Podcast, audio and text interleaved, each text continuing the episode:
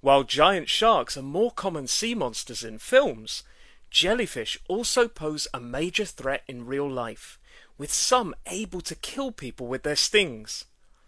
And the potential danger they cause doesn't stop there, with reports of them attacking salmon farms, shutting down power stations, and incapacitating warships.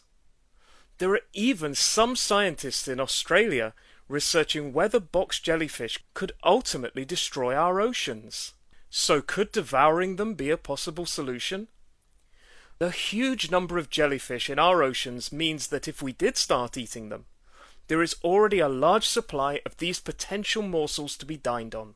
Also, some people argue that due to their reproductive cycle, jellyfish are actually a sustainable food source. Removing a jellyfish from the ocean doesn't stop new ones being born. This is because they are spawned from polyps on the seabed. In some ways, you can compare them to apples. When you take an apple from a tree, the tree still goes on to produce more apples. What about their nutritional value? Jellyfish contain 36 calories per ounce, which puts it on a par with iceberg lettuce. However, unlike lettuce, it is full of protein, making it potentially a great diet food.